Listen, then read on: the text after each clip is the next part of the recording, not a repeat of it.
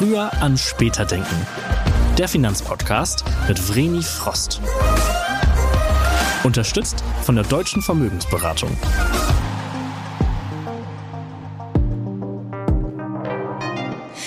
Hallo und herzlich willkommen. Ich freue mich riesig, dass ihr eingeschaltet habt zum Start der zweiten Staffel des Finanzpodcasts der Deutschen Vermögensberatung. Ich bin Vreni Frost und wir starten hier mit ganz neuem Gewand und einem neuen Titel, nämlich Früher an später denken. Der neue Name ist Programm. Wir haben viele spannende Gäste und Antworten, die genau auf den Punkt sind. Heute machen wir einen grundsätzlichen Einstieg. Wir fragen uns, warum man seine Finanzen eigentlich regelmäßig unter die Lupe nehmen sollte. Mit dabei ist Vermögensberater Tim Wolf. Hallo Tim, ich freue mich sehr, dass du heute da bist. Hallo Vreni. Ich möchte mit dir in der allerersten Folge von früher an später denken über dieses Jahr und über ja unseren finanziellen Status allgemein sprechen. Ähm, wir nehmen mal unter die Lupe, warum ein regelmäßiger Finanzcheck wichtig ist. Und wir gehen ja jetzt quasi schon wieder mit großen Schritten auf Weihnachten zu. Und dieses Jahr hat uns ein Thema ziemlich in Atem gehalten, nämlich Corona. Aber was ist eigentlich finanztechnisch so dieses Jahr passiert, was uns Kundinnen äh, wichtig sein sollte oder was uns auch Vorteile bringen könnte?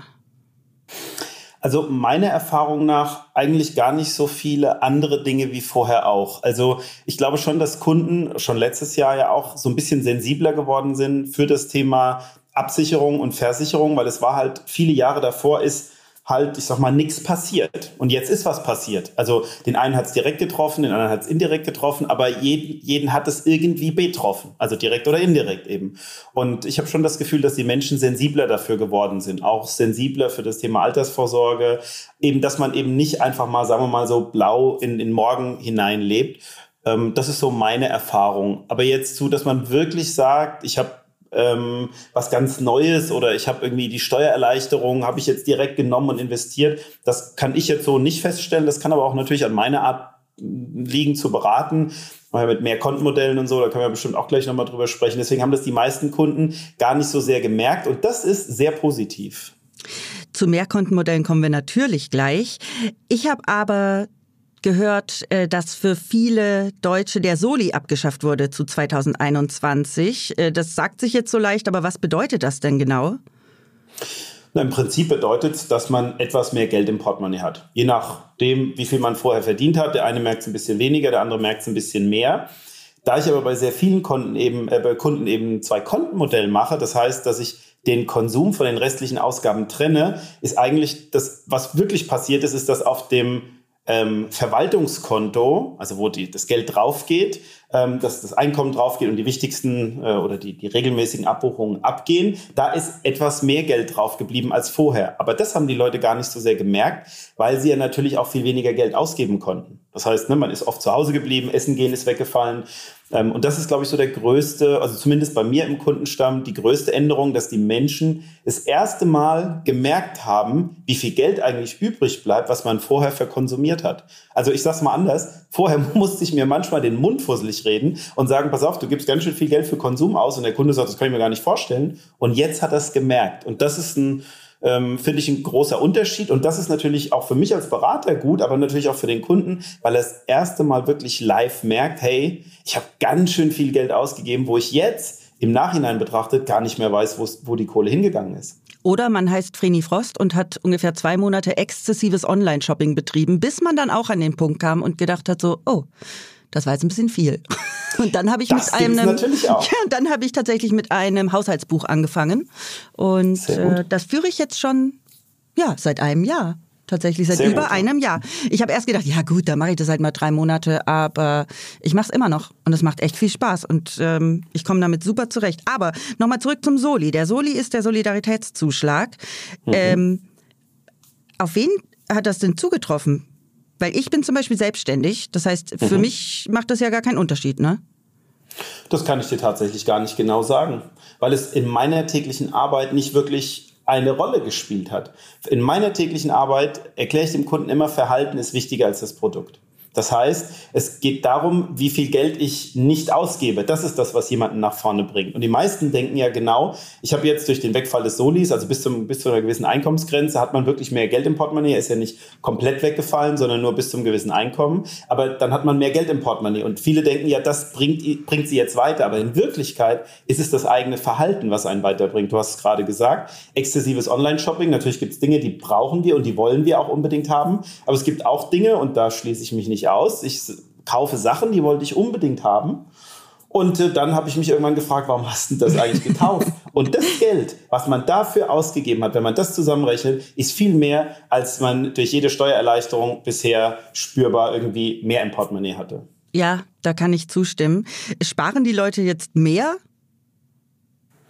Ja, also sie haben vor allem es ist vielleicht ein Unterschied. Sie haben vor allem weniger ausgegeben. Wie das dauerhaft ist, das wird sich noch zeigen. Es kann natürlich auch ein Effekt passieren, dass man sagt, boah, ich habe mich jetzt so lange zurückgehalten und dann das, was du gerade gesagt hast, jetzt wird es exzessiv. Das wird bestimmt auch bei ein paar passieren. Aber insgesamt äh, ist es schon so, dass die Leute, und das meine ich auch mit sensibler gegenüber dem Thema Finanzen und vor allem auch Rücklagen, ähm, sind sie sensibler geworden. Und ich glaube, das ist das, was passiert. Also vielleicht ist es gar nicht so bewusstes Sparen, sondern einfach weniger ausgeben. Und will mal ein Beispiel bringen. Also ich habe ja auch äh, viele selbstständige Kunden, auch Gastronomiebesitzer, ähm, also Restaurantbesitzer. Und davon gab es ein paar. Ähm, ich sage mal, jetzt nach der langen Zeit mussten sie alle irgendwo ein bisschen äh, an die Rücklagen gehen. Aber gerade vorher war es so, dass sie unheimlich gut mit ihren Finanzen umgegangen sind. Ne? Da habe ich wirklich manchmal mit Engelszungen musste ich mich da anstrengen, dass sie das auch verstehen. Und die haben aber dann jetzt in der, in, in der Krise, also letztes Jahr vor allem zu mir gesagt, pass auf, Tim, ich verstehe das erste Mal so richtig, warum Rücklagen so wichtig sind, dass wenn es aus welchem Grund auch immer mal nicht so läuft, wie ich mir gedacht habe, dass ich nicht sofort mit dem Rücken an der Wand stehe. Ja, das kann ich total gut verstehen, weil es einfach auch so viele getroffen hat. Ähm, auch ganz viele Freundinnen von mir mussten hart kämpfen, um teilweise ihr Business am Laufen zu halten. Und da ist gerade ja, Rücklagen bilden, wahnsinnig wichtig. Ähm, wenn du jetzt so an deine Kundinnen und Kunden denkst, wie wird denn da hauptsächlich gespart? Was sind denn da die gängigsten Modelle? Eine einfache Antwort wäre falsch. Also natürlich machen manche Kunden was falsch. Ähm, aber gar nicht so sehr, dass sie nicht anfangen zu sparen, sondern dass sie entweder, das eine Extrem ist, dass sie es auf dem Tagesgeldkonto liegen lassen. Das ist ja nicht verkehrt. Ein Tagesgeldkonto finde ich wirklich ein wichtiges und wertvolles Produkt. Nur es ist halt keine Geldanlage. Es ist eben ein Rücklagenprodukt. Ähm, das andere Extrem ist, dass man sagt, oh, ich beschäftige mich jetzt mal mit der Börse. Ne, man hört ja viel ETFs und Fonds und was auch immer. Und dann gibt es Kunden, die machen das alleine. Und das Problem an der, gerade an der Börse ist, dass es eben ein extrem sensibles Thema ist. Es ist sehr emotional. Also, ne, als wir letztes Jahr äh, die Corona-Krise hatten und die Börse ist so abgecrashed, das, die kann ja nur deshalb crashen, weil so viele Leute ähm, hektisch rausgegangen sind, sonst wäre das ja nicht passiert, das ist ja logisch. Mhm. Und das waren eben genau die Menschen, die eben keine oder wenig Ahnung vom Finanzmarkt haben.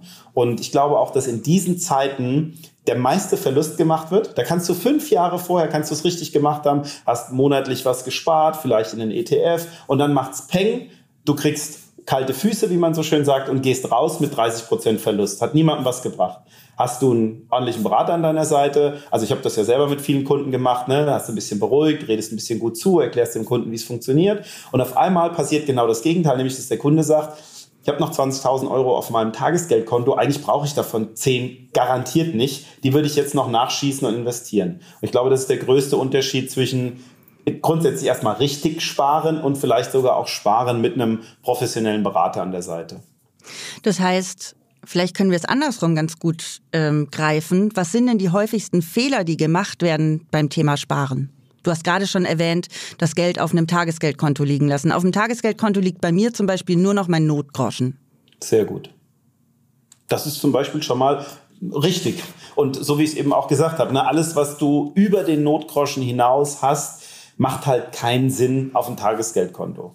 Ich glaube, man muss noch definieren, was ist denn das Ziel meines Vermögensaufbaus? Weil viele verwechseln zum Beispiel Rente oder Altersvorsorge mit Vermögensaufbau. Und das hat, so merkwürdig wie das klingen mag, aber gar nicht so viel miteinander zu tun. Warum? Denn im erst, in erster Linie ist die Altersvorsorge ein biometrisches Risiko. Du, ich, niemand von uns, auch der Zuhörer, weiß nicht, wie alt er wird. Das vereint uns alle. Mhm. Selbst im IQ von 180 wissen wir das nicht. So, jetzt kann es sein, ich gehe irgendwann mit 67 in Rente oder es wird ja auch Rente mit 70 diskutiert. Ich gehe auf jeden Fall mit irgendeinem Alter in Rente. So, und jetzt weiß ich nicht, wenn ich ein Vermögen habe, über welchen Zeitraum kann ich denn das aufbrauchen? Ist es nach 10 Jahren alle? Habe ich vielleicht ein Problem, weil ich älter werde. Ist es nach 20 Jahren alle und ich werde sehr alt, habe ich vielleicht auch ein Problem.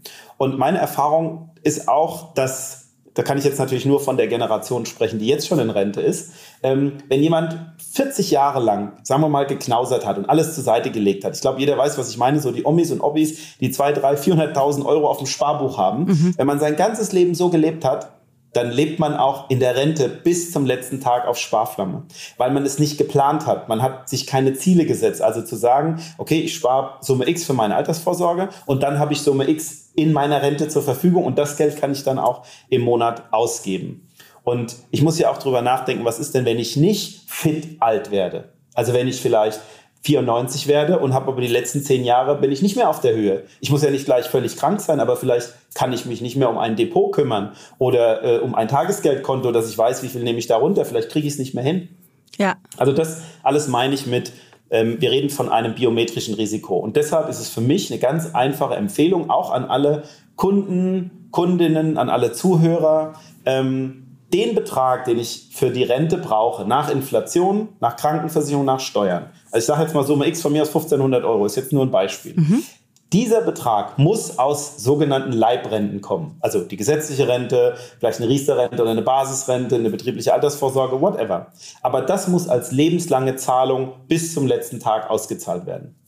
Und deshalb gehört es auch in Versicherungen. Alles darüber hinaus übrigens hat nach meinem Dafürhalten in Versicherungen eigentlich nichts verloren. Gibt ein paar Ausnahmen, aber eigentlich äh, nicht, weil dann ist es viel zu unflexibel, weil ich brauche doch gar keine lebenslange Rente, die noch höher ist sondern dann brauche ich flexibles Geld für eine neue Küche, für ein neues Auto, dass ich meinen Enkelchen was geben will, was auch immer. Und meine Erfahrung ist so, mache ich das auch in jedem Kundengespräch, wenn ich dem Kunden das so erkläre, dann hat er überhaupt keinen sagen wir mal, keinen Groll mehr gegen Versicherungen, was ja der eine oder andere dann doch durchaus mal hat, weil er sagt, ah, dafür ist eine Versicherung eigentlich da. Und der Kunde versteht einfach, warum jedes Produkt oder nahezu jedes Produkt seine Berechtigung in Deutschland hat.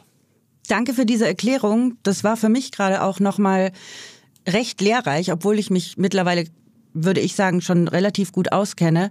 Ich habe immer ganz viele Freunde, die schimpfen über die Krankenversicherung. Und das ist bei mir immer ein ganz gutes Beispiel, was mit deinem zusammenhängt. Ich brauche die Krankenversicherung total dringend, weil ich eine chronische Autoimmunerkrankung habe. Und ohne Krankenversicherung würde ich, glaube ich, keine Ahnung, es geht ja in Deutschland zum Glück auch gar nicht, aber äh, ich würde wahrscheinlich im Ruin sterben. Ähm, und deswegen sehe ich mittlerweile die Altersvorsorge genauso wie meine Krankenversicherung. Natürlich brauche ich sie jetzt noch nicht. Aber wenn ich sie mal nicht habe, dann, um es äh, auf gut Deutsch, entschuldige die Ausdrucksweise zu sagen, dann bin ich erstmal am Arsch, ne? Absolut. Die Deutschen, wir Deutschen beschäftigen uns ja eher ungern mit dem Thema Finanzen und Geldanlage. Rund zwei Drittel sind das nämlich, die sagen, oh nee, das ist jetzt nicht so meins. Woher, glaubst du, kommt diese Zurückhaltung? Das würde ich sagen, ist relativ einfach. Es ist einfach komplex. Ich weiß, in der, in der Presse oder auch in Social Media gibt es gerade alle möglichen Gurus, die sagen, es ist ja eigentlich ganz alles ganz einfach, aber das ist es eben nicht, sondern es ist hochkomplex.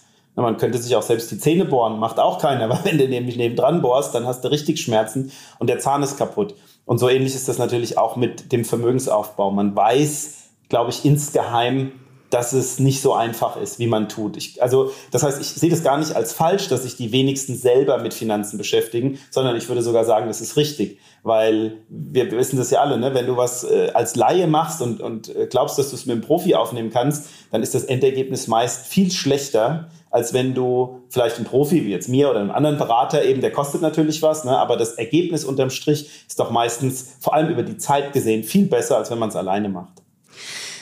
Ja, und vor allem bei mir ist es halt auch so, ich kenne mich total gerne damit aus, aber wenn es dann um die komplette Planung an sich geht, muss ich auch ehrlich sagen, gebe ich das lieber in Profihände. Zum einen, weil für mich Zeit ein unfassbarer Luxus ist und wenn ich jemanden habe, der mir Zeit abnimmt, indem er mich gut berät und ich mir nicht alles selber angucken muss, dann bin ich persönlich unfassbar dankbar dafür, weil das einfach auch Lebenszeit ist, die ich nicht damit äh, verbringen möchte, sämtliche Kredite durchzugucken, sämtliche Versicherungen zu vergleichen. Ähm, aber das ist tatsächlich eine persönliche Präferenz. Es gibt Leute, die machen das total gerne und die sollen das unbedingt so machen.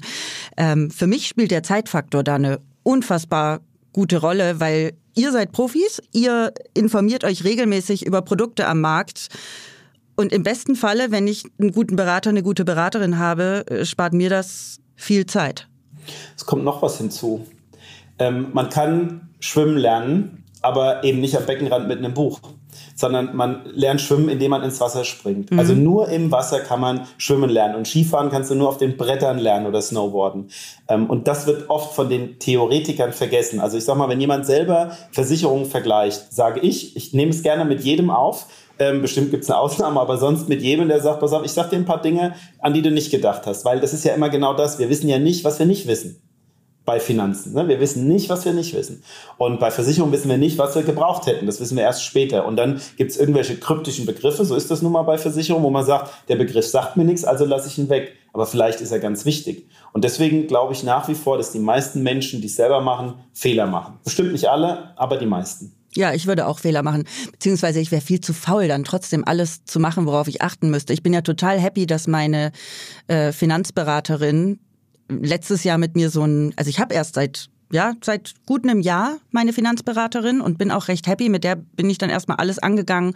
Wir haben äh, Versicherungen neu abgeschlossen, die ich zu schlechten Konditionen hatte. Wir haben endlich mal eine Hausratsversicherung gemacht, wo, die ich nie hatte. Und äh, wo sie auch sagt, Frini, schick mir doch einfach mal Bilder von deinen Wertgegenständen. Ich leg die alle ab wo ich mir denke, finde ich sau geil, dass ich das bei mir nicht machen muss. Finde ich großartig, mhm. dass da jemand für mich den Überblick behält. Ähm, weil das, ja, wie gesagt, Zeit ist für mich der größte Luxus, den ich neben Gesundheit haben kann. Und da bin ich happy, wenn ich gut beraten bin. Ähm, wir haben jetzt vorhin das Mehrkontenmodell angesprochen und wir wollen mal zurückgehen zum Thema Sparen. Kannst du noch mal für alle neuen Zuhörerinnen und Zuhörer erklären, was es mit einem Mehrkontenmodell auf sich, auf sich hat und wie wir das gestalten können? Also zunächst mal ist für mich der wichtigste Satz, Verhalten ist wichtiger als jedes Produkt.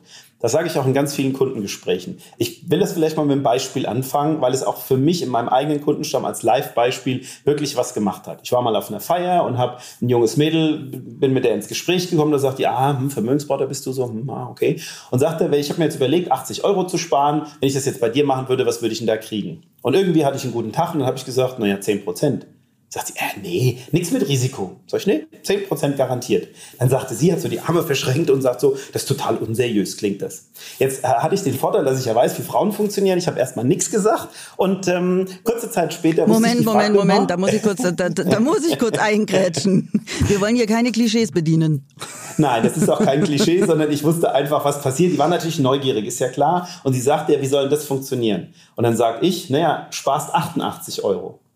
Und da hat sie mich ganz komisch angeguckt und habe ich gesagt, guck mal, du hast dir vorgenommen, 80 Euro zu sparen. Aber du hast ja gar kein, wahrscheinlich gar keine Haushaltsplanung, kein Haushaltsbudget, keine Einnahmen-Ausgabenliste und weißt gar nicht, ob du vielleicht genauso gut 88 Euro sparen könntest. Also die 8 Euro machen es nicht aus. Aber egal, wofür du dich entscheidest, du hast am Ende der Laufzeit 10 Prozent mehr. Eine Woche später hat sie mich angerufen und hat gesagt, Tim, ich brauche einen Termin bei dir. Und ist heute noch eine meiner besten Kundinnen tatsächlich. und sie sagt immer, Tim, ich habe das verstanden. Ich war so, und die hatte ein bisschen was von ihrer Oma geerbt, 25.000 Euro damals. Und die sagt, ich war so ein Tagesgeldhopper und habe immer geguckt, wo kann ich hier ein bisschen Zins mehr. Und dann sagt sie, und in Wirklichkeit habe ich mich da wegen 30 oder 40 Euro krumm gemacht und habe noch schnell ein anderes Konto abgeschlossen und ein altes gekündigt und habe aber irgendwo in der Disco 200 Euro gelassen und habe überhaupt nicht mehr drüber nachgedacht, ob das sinnvoll ist. Und dieses Beispiel erzähle ich auch manchmal meinen Kunden und ich benutze es auch manchmal auf meiner Facebook-Seite, weil das, da steckt ganz viel drin. Nämlich, dass dieses Verhalten viel wichtiger ist als das Produkt. Und wenn ich eine Einnahmenausgabenliste mache bei meinen Kunden, dann bleiben da, man mag es kaum glauben, aber beim Durchschnittsverdiener schnell mal 4, 6, 8, 10.000 Euro im Jahr übrig, wo mein Kunde sagt, ich weiß nicht, wo die hingehen. Und das ist, glaube ich, das Entscheidende, weil das holst du mit keinem Produkt dieser Welt raus. Also das ist der erste Schritt. Und um das, also wie man es dann umsetzt, ist meiner Meinung nach eben ein Zwei-Konten-Modell, also dass ich meinen Konsum von den klassischen Ausgaben trenne. Ich mache es etwas plakativer zum Anfassen. Also der klassische Kunde hat ein Konto bei der, was weiß ich, Sparkasse, ist jetzt völlig wurscht. Und da läuft alles drüber. Also Einnahmen, Ausgaben, äh, zahlt den Strom, dann kriegt er irgendwann eine Stromrückzahlung, weil er weniger verbraucht hat. Null Überblick. Wie auch bei den vielen ähm, Ausgaben und, und Buchungen, die man hat mit PayPal und Apple Pay und was es nicht so alles gibt. Also empfehle ich meinen Kunden, mach ein zweites Girokonto auf, ein modernes Girokonto, wo deine Einnahmen draufgehen. Und zwar alle Einnahmen. Also auch das 13. Gehalt, auch die Steuerrückerstattung, sonstige Rückerstattungen. Und von diesem Konto gehen auch alle regelmäßigen Zahlungen ab. Also Strom, Miete, Fitnessstudio, was auch immer. Und es geht ein Dauerauftrag auf das, in unserem Fall jetzt das Sparkassenkonto. Und das nenne ich mit meinen Kunden auch Konsum. Ich sage jetzt mal ein Beispiel. Ich nenne es Spaßkonto. Euro. Ja, auch in Ordnung. ne? Ist auch Spaßkonto, ich nenne es Konsum, weil da gehört auch Benzin dazu. Und Benzin macht ja jetzt, kommt aufs Auto drauf an, zugegebenermaßen, aber macht ja jetzt nicht so richtig viel Spaß. Aber wie man es benennt, ist völlig wurscht. Hast du das recht. Verhalten ist das ja. Entscheidende. Und wenn du es so machst, machst du mit Sicherheit schon, und das sage ich auch zu meinen Kunden, du machst schon 90 Prozent des Weges richtig. Denn die meisten Kunden wissen nicht, wo ihr Geld hingeht. Es ist auch schnell. Also es geht auch schnell, will ich sagen. Mit Amazon und hin und her. Jetzt ist gerade, äh, äh, was weiß ich, wieder irgendwas im Angebot. Und auf einmal kaufst du etwas, was du vielleicht sonst nicht gekauft hättest. Und weil du dir einredest, du brauchst es. Und am Monatsende, und das wissen die meisten Zuhörer auch, am Monatsende, kurz bevor das neue Geld kommt, ist meistens das alte alle. Ja, schon längst. Ja. ähm, was ich ja auch immer mache, ich mache ja mein Haushaltsbuch, was ich sehr, sehr liebe. Das mache ich mit einer App. Das geht super easy. Das kann ich auch unterwegs immer schnell eintragen. Und ich konsumiere ja wirklich gern. Also ich bin großer Fan von Vintage Designermode und Schmuck und Taschen und auch Vintage Möbel. Also das ist so mein Hobby. Ich wohne gern, ich wohne gern schön. Ich liebe Veränderungen. Und wenn ich jetzt aber merke, oh oh, das sieht jetzt, äh, du könntest mit deinem Haushaltsbuch quasi ins Minus kommen, dann verkaufe ich was. Dann mache ich es einfach über eBay Kleinanzeigen oder an Freunde oder sonst irgendwas. Und bisher bin ich immer so gut gefahren, dass obwohl ich jetzt eine größere Ausgabe hatte, ich nenne das immer Refinanzierung und das habe ich vor dem Haushaltsbuch noch nicht gemacht, weil es mir einfach nicht klar war, wie viel ich ausgebe. Ich komme immer bei Null raus oder bin, im, bin sogar noch im Plus. Und das finde ich ziemlich cool, das einfach so zu sehen. Und ohne Haushaltsbuch hätte ich das nie gesehen. Und jetzt spornt mich das tatsächlich auch an. Ähm, sobald ich zu viel ausgebe, kommt es dann in so einen roten Bereich und ich muss immer im grünen Bereich enden. Und äh, das kriege ich immer hin. Das finde ich sehr gut. Normalerweise ist es so, dass ich, würde mal schätzen, von zehn Kunden, die folgen dann, sagen wir mal, meine Empfehlung, ich sage, mach so, weil sie das, was du jetzt hast, nicht haben. Also den wenigsten macht es Spaß, ein Haushaltsbuch zu führen. Aber wenn jemand so wie du was gefunden hat für sich, wo er sagt, ich mache das gerne und ich habe meinen Weg gefunden, dann ziehe ich mich ganz bewusst zurück, dass ich sage, ich will doch nicht jemanden, der jetzt ein funktionierendes System hat, noch reinquatschen und sagen, ich weiß es viel besser. Mhm. Ähm, das ist auch sehr gut, wenn du was für dich gefunden hast. Das ist aber bei den wenigsten so. Also wenn ich einem Kunden sagen würde, pass auf, für ein Haushaltsbuch, da tun sich die wenigsten schwer. Deswegen würde ich sagen, folgen so acht von zehn Kunden meiner Empfehlung. Und das ist auch gut so, weil sie ein besseres System haben als vorher. Wenn ich jetzt einen Kunden habe wie dich zum Beispiel, der sagt, ich habe was gefunden, was mir hilft und was für mich funktioniert, dann ziehe ich mich natürlich zurück, weil ich will doch niemanden, der für sich ein System gefunden hat, dem noch reinquatschen und sage, mach's komplett anders. Also wenn dein System funktioniert. Ne? Wenn es nicht funktioniert, muss ich das natürlich als Berater sagen. Aber ganz im Gegenteil, ich beglückwünsche dann Kunden wie dich, die sagen, pass auf, ich habe für mich ein System gefunden, es bleibt Geld übrig, ich gebe nicht zu viel Geld aus, ich habe Spaß am Geld ausgeben und ich weiß aber auch, dass ich mir nicht um die Zukunft Sorgen machen muss, weil das alles alles, ich nenne es mal, weil es alles passt. Ja, und du hast dann eben auch für jemanden wie mich, wenn ich nochmal neuen Input will, hast du eben auch Alternativen parat. Und ich finde es cool, dass du sagst, okay, wir lassen Leute, so wie ich, die Spaß daran jetzt gefunden haben, die lasse ich einfach ihren Weg machen, bin aber trotzdem zur Stelle, wenn nochmal irgendwas besser geschraubt werden muss. Und das gibt mir auch ein total gutes Gefühl. Ich hätte nie im Leben, Tim, ich hätte nie im Leben gedacht, dass ich Haushaltsbuch mal cool finde. Ich fand, meine, meine Mutter hat das früher immer so akribisch in so ein Buch geschrieben. Ich war immer so, oh Gott, Mama, was tust du da? Ja, meine Mama war unser, unser Finanzcoach oder ist ja für Papa und Mama und Oma immer noch Finanzcoach, glaube ich. Und das ist auch ganz wichtig. Meine Erfahrung ist, wenn Eltern gut mit ihren Finanzen umgehen können, dann bringen sie das ihren Kindern fast automatisch richtig bei. Das Problem ist eigentlich immer, wenn Eltern selbst nicht gut damit umgehen können, dann können es die Kinder meistens auch nicht. Ist auch irgendwie logisch. Ist schade, aber es ist logisch. Du, meine Geschwister konnten das immer und meine Eltern haben den, die Hände überm Kopf zusammengeschlagen, wenn die gesehen haben, wie ich mit meinem Geld umgegangen bin. Ich konnte das wirklich erst, also ich habe es immer mitbekommen, dass bei uns auch darauf geachtet wurde und meine Geschwister waren da wirklich top. Nur ich, ich, ich habe quasi im Minus gelebt als Studentin, aber als ich dann selbstständig geworden bin und mein Geld ja äh, anders eben nicht über über eine monatliche Lohnabrechnung bekommen habe, sondern wirklich quasi jede Stunde, die ich gearbeitet habe, wusste ich, fließt in meine Tasche. Mein Papa hat mir dann noch beigebracht, die Steuererklärung selber zu machen und ab da war mir klar, okay. Und also hast du eigentlich nur länger gebraucht? Ja, ich habe länger gebraucht. Sehr, sehr viel länger. Ich glaube, heute sind sie happy. Aber die haben echt gedacht, oh Gott, mit der Vreni, das wird nix. Die kriegt noch einen Schufa-Eintrag. Nee, äh, aber es hat, es hat funktioniert. Ähm, was sagst du denn für unsere Zuhörerinnen und Zuhörer, wie kann ich denn jetzt checken, ob ich schon gut spare, ähm, ob ich gut vorsorge? Wie kann ich mich denn da selbst überprüfen? Also meine Empfehlung ist ja klar, ich meine, ich bin Vermögensberater, also ist meine Empfehlung doch klar, das mit einem Profi zusammen zu machen. Aber ich habe halt auch einen Fitnesscoach, weil ich könnte natürlich die Übung auch alleine, aber ich weiß, vielleicht mache ich Fehler. Und damit ich die nicht mache, frage ich eben meinen Fitnesscoach. Und wenn ich, was weiß ich, sonstige Schmerzen habe, dann frage ich auch den Profi, dann gehe ich zu einem Arzt.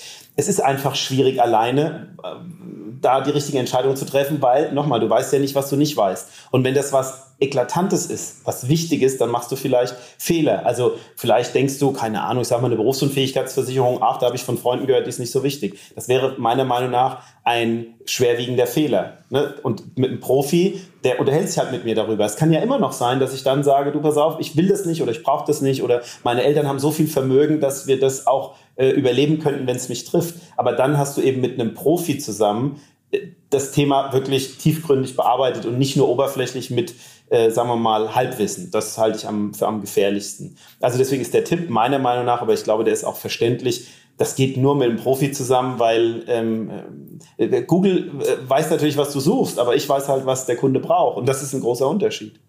Ja, das stimmt. Ähm, ich kann davon ja selber ein Lied singen und bin sehr glücklich mit meiner Beraterin. War vorher auch skeptisch, um ehrlich zu sein. Wie gehst du denn damit um, wenn Leute sagen, ja, aber so ein Finanzcoach, der will sich ja nur an dir bereichern? Und der verkauft dir ja nur Produkte, die für ihn oder sie gut sind. Ja, das ist relativ, also erstmal hört man das relativ selten, aber wenn man wenn ich es hören würde, dann würde ich sagen, naja, dann kannst du auch nicht zum Metzger gehen, weil dann verkauft er dir Gammelfleisch, weil die Differenz ist ja, also seine Marge ist ja dann größer und dann versteht der Kunde schon, naja, da würde ich ja nie wieder dahin gehen. Sag ich, genauso ist halt bei mir auch. Ne? Ich meine, ich habe einen sehr großen Kundenstamm von über 1300 Kunden und ähm, den habe ich ja deshalb, weil sie mir vertrauen. Und ähm, ich sage auch zum Kunden, das Schwierigste in unserem Beruf ist eigentlich die Akquise, also neue Kunden zu gewinnen, eben mhm. genau wegen dem, was du sagst. Das heißt, ich müsste ja äh, Tinte gesoffen haben, wie man so schön sagt, wenn ich jetzt einen Kunden, der mir schon vertraut, ähm, wenn ich den quasi von mir wegstoße, indem er merkt, dass er sagt, oh, der Tim hat da nur an sich gedacht. Das funktioniert aber nicht nur in unserer Branche nicht, wenn man nur an sich selbst denkt, das funktioniert in keiner Branche dieser Welt. Das, du kannst auch zu einem Zahnarzt gehen und der sagt, der macht immer eine Wurzelbehandlung, auch wenn es nicht nötig ist, aber dann ist der halt in fünf Jahren kein Zahnarzt mehr. Ja, oder hat keine Kunden mehr, genau. Genau. Ich versuche es dann auch immer so zu erklären, weil ich habe so das Gefühl, dass gerade viele was das Thema Geld angeht, dann immer so Vorurteile haben und das sehr kritisch beäugen, weil man sich vielleicht auch nicht so gut auskennt in dem Bereich. Und ich versuche es auch immer damit zu, zu begründen, ähm, meine Beraterin wäre dumm, wenn sie mich schlecht berät, weil dann bin ich weg und empfehle sie auch nicht weiter. Und bei mir ist es ja ganz ähnlich, ähm, wenn ich als Sprecherin, Moderatorin äh, für sonst irgendwas gebucht werde, habe ich auch mein Management und bekomme auch einen bestimmten Betrag davon, weil sie mir eben Arbeit abnehmen und weil Natürlich. sie für mich Dinge checken und organisieren und wie du sagst, das ist in so vielen Bereichen eben ähnlich und gerade beim Finanzberater wird es dann doch oft kritisch beäugt. Ja, ich glaube, das kommt so ein bisschen aus der Vergangenheit auch und vielleicht auch gar nicht immer zu Unrecht. Aber was sich leider eingebürgert hat, ist, dass man in dieser Branche sehr aufeinander rumhackt. Also da ne, hast du schnell ein Feindbild. Das habe ich noch nie verstanden. Also ich muss keinen anderen Berater schlecht reden, ähm, nur damit ich vielleicht ein bisschen besser dastehe.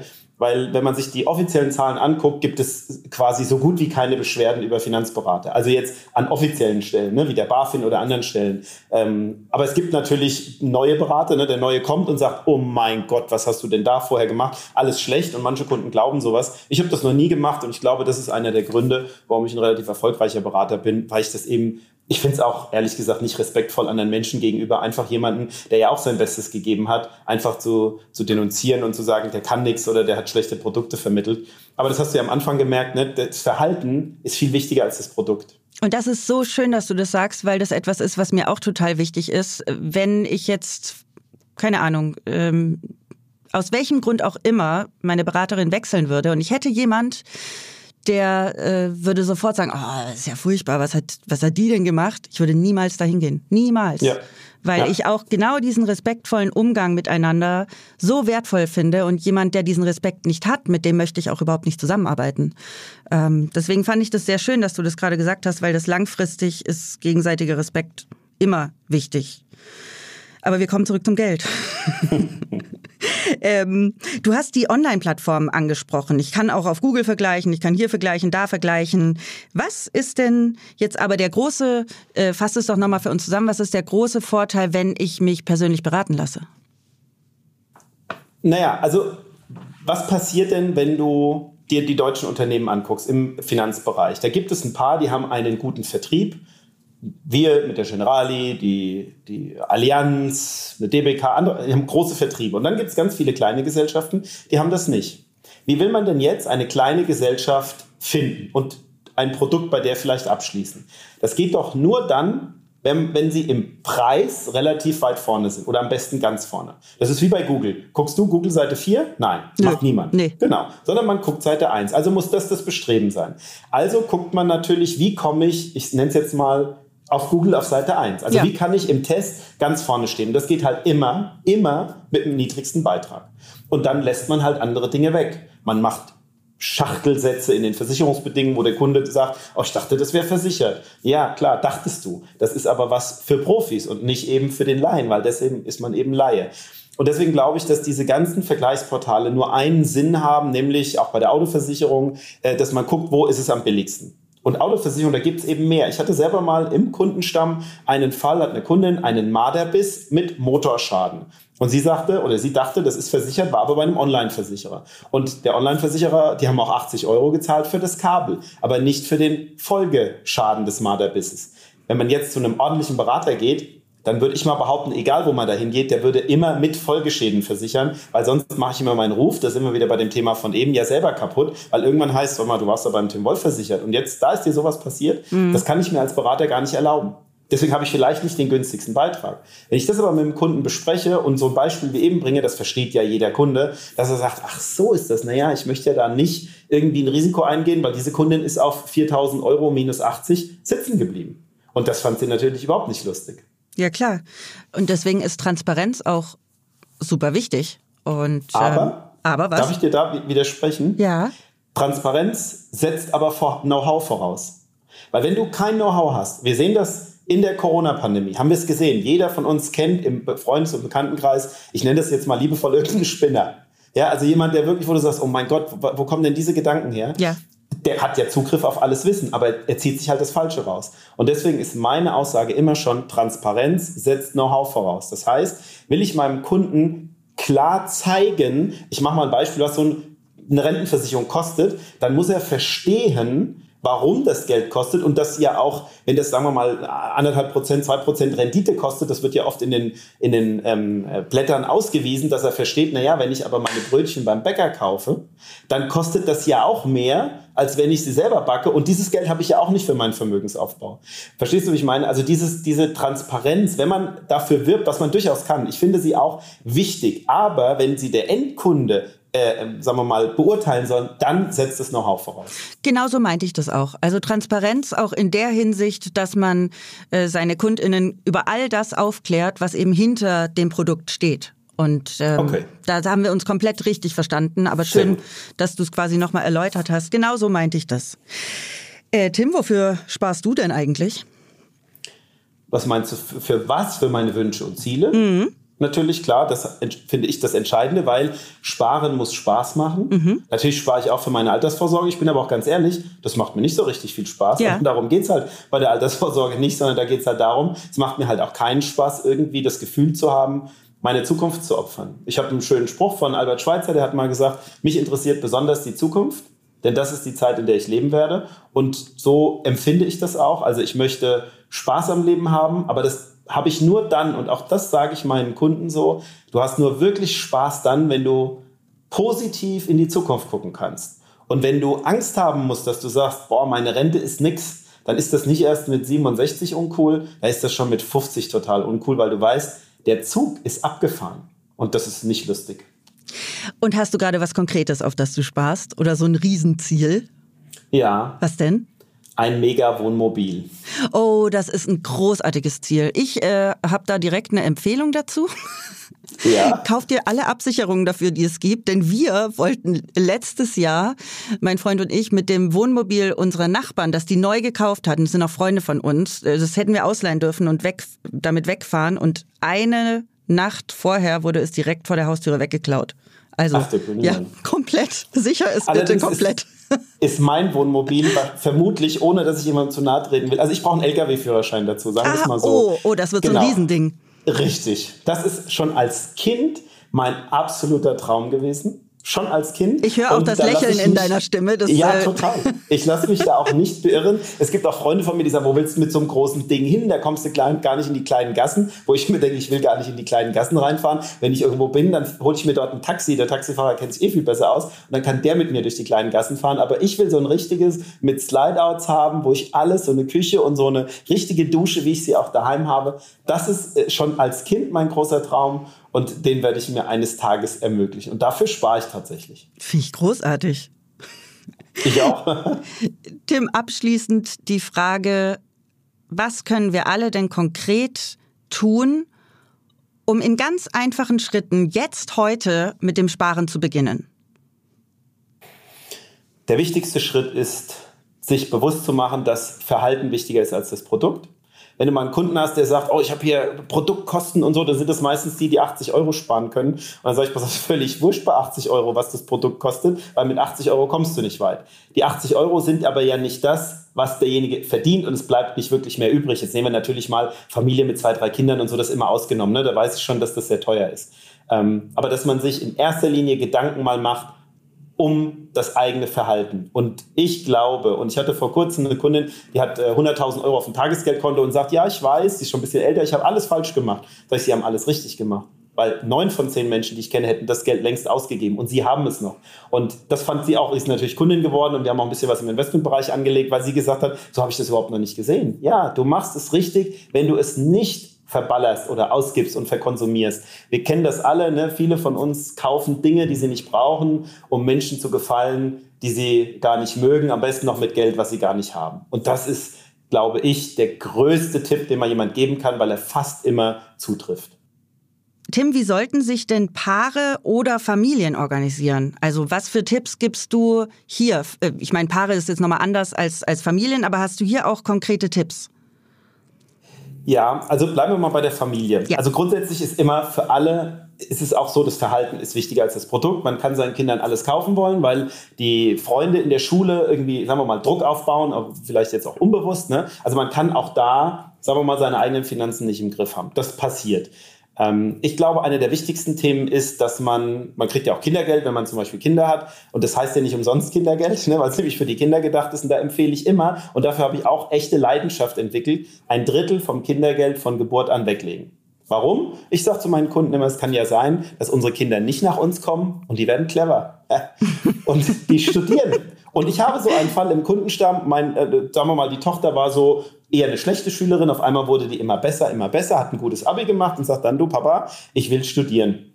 ich glaube, es war Kriminalforensik und das gibt es nur in, ich weiß es nicht mehr genau, Dresden, Leipzig, also hunderte Kilometer weit weg. Und der Vater saß dann bei mir und sagte, da habe ich schon die Dollarzeichen in den Augen gesehen, was, wo das Geld weggeht. Mhm. Und dann habe ich gesagt, pass auf, wenn du das von Anfang an, vom ersten Tag an machst, vom ersten Tag ein Drittel vom Kindergeld sparst für die Ausbildung. Nicht für Führerschein, nicht für, das kannst du ja alles machen, aber das kannst du auch mit den zwei anderen Dritteln machen. Aber das eine Drittel für die Ausbildung, dann hast du schon mal einen ganz wichtigen Schritt gemacht für deine Kinder. Und wenn man sich das vornimmt, dann ist auch dieses Geld ja gleich weg. Ne? Also ja, das heißt, dann plant das, man ja schon ganz anders.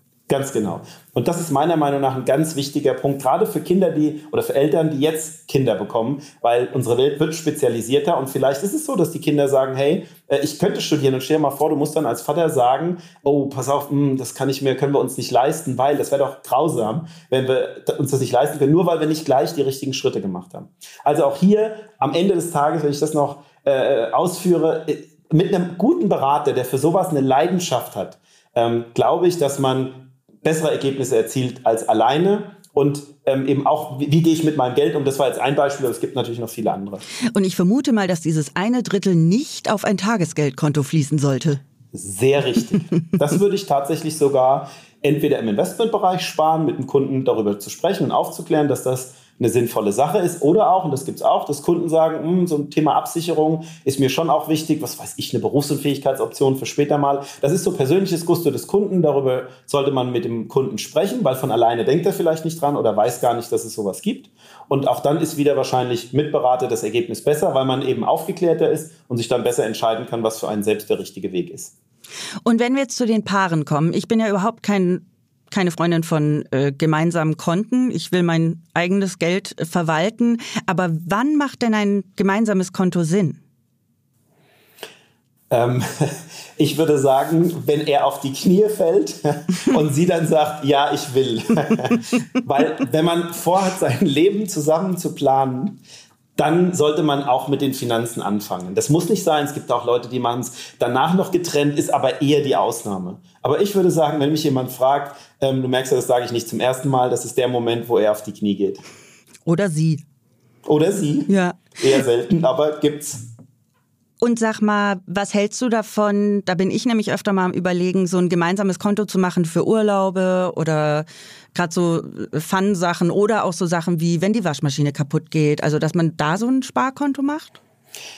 Kann man machen, machen auch viele tatsächlich, aber ist eigentlich, wenn du das Zwei-Konten-Modell richtig machst, nicht mehr nötig. Denn dann hast du ja das Verwaltungskonto, wo wirklich sich Vermögen sammelt. Und zwar sehr viel schneller, mhm. als man es sonst für möglich hält. Und es kommt ein wirklich großer Vorteil und den unterschätzt man, wenn man es noch nicht hat und weiß ihn zu schätzen, wenn man diese Strategie hat, dass man auf einmal sagt, boah, 3000 Euro von Urlaub, das ist ganz schön viel, weil es auf diesem Konto also weil es da ist, also obwohl es da ist, verstehst du, wie ich meine? Ja, ja, also, klar. obwohl es da ist, man sagen könnte, hey, jetzt lassen wir es mal krachen, sagen die meisten, boah, nee, also wir haben, äh, sind gut mit unserem Geld umgegangen, 2000 Euro Urlaub, da fühlen wir uns genauso wohl.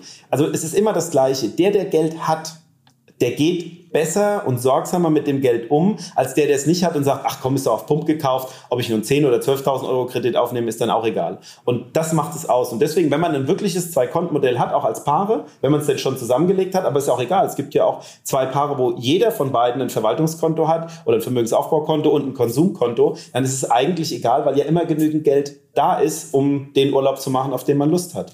Das ist so witzig, dass du das sagst mit dem ähm, sorgfältigeren Umgang.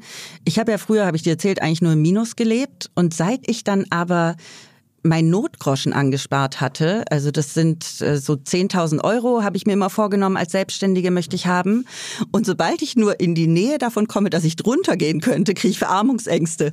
Und ja. das ist so witzig, das hätte ich von mir nie im Leben gedacht. Also ich hätte auch nie im Leben gedacht, dass ich mal 10.000 Euro spare, aber ähm, das Aber du beweist das, was ich gerade gesagt habe. Yes. Man, kriegt, man entwickelt ein Gefühl dafür und das ist das, was den meisten Leuten fehlt. Und deswegen sage ich immer, Verhalten ist wichtiger als das Produkt. Und das ist ein wunderschöner Abschlusssatz. Aus dem Portemonnaie geplaudert. Ich habe aber trotzdem, so schnell kommst du mir noch nicht davon. Wir haben nämlich noch eine Rubrik, die nennt sich Aus dem Portemonnaie geplaudert. Und äh, da stelle ich dir Fragen, die nicht unbedingt mit meinem Thema zu tun haben. Und die erste Frage ist, was ist dein Guilty Pleasure, wofür du immer gerne auch zu viel Geld ausgibst? Was ist denn ein Guilty Pleasure? Ein Guilty Pleasure ist sowas wie ja, es ist eigentlich überhaupt nicht nötig, aber ich mache es trotzdem. Oder es ist mir auch ein bisschen peinlich.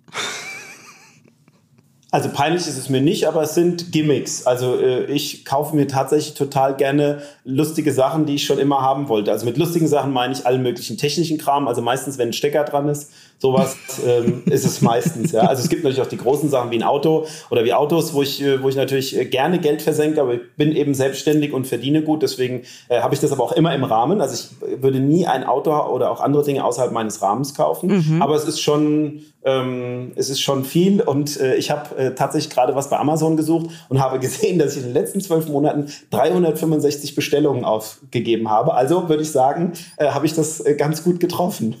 Alter Schwede, quasi jeden Tag eine. Genau, aber exakt. Ich danke dir sehr fürs Gespräch. Gerne. Vielen, vielen Dank, Tim. In der kommenden Folge habe ich ein prominentes Multitalent zu Gast. Ich freue mich sehr auf Joey Kelly und natürlich auf euch. Bis zum nächsten Mal, eure Vreni.